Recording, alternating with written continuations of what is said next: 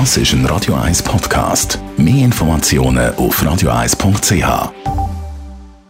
Die grünen Minuten auf Radio 1 werden präsentiert von Energie 360 Grad. Nachhaltige Energie und Mobilitätslösungen für die Welt vom morgen. Energie360.ch weiss, gehören gewisse vielleicht nicht gern, aber es ist so. Im Ernährungsbereich ist ja mittlerweile bekannt, dass Fleisch das Klima am stärksten schädigt und man darum auf pflanzliche Nahrungsmittel setzen sollte. Jetzt wollen wir wissen, wie die Ökobilanz bei den Getränken aussieht. Andreas Krise von der Umweltarena angefangen beim ersten Genuss vom Tag, im Kaffee oder im Tee. Vielleicht ist für viele erstaunlich, dass der Transport der Bestandteile von Tee und Kaffee kaum ins Gewicht fallen. Ein bedeutender Teil der Umweltbelastung verursacht nämlich das Kochen vom Wasser. Also bitte immer darauf achten, nicht zu viel Wasser zu kochen und die Herdplatte oder den Wasserkocher nach oder schon ein bisschen vor dem Seiden abzuschalten.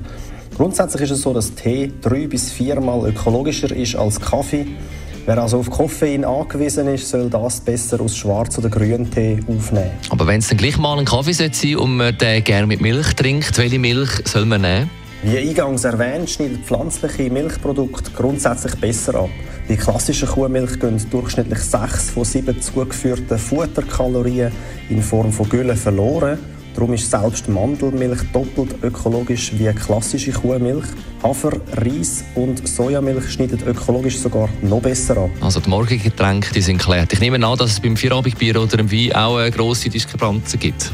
Ja, auch bei den alkoholischen Getränken ist der Unterschied bezüglich dem ökologischen Fußabdruck sehr groß.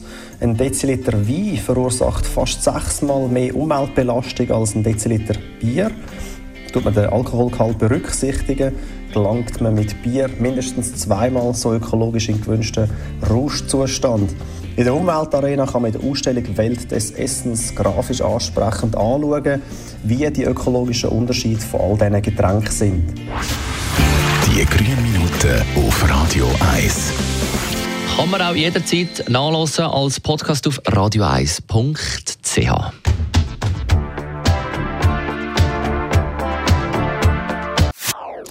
Das ist ein Radio 1 Podcast. Mehr Informationen auf radio1.ch.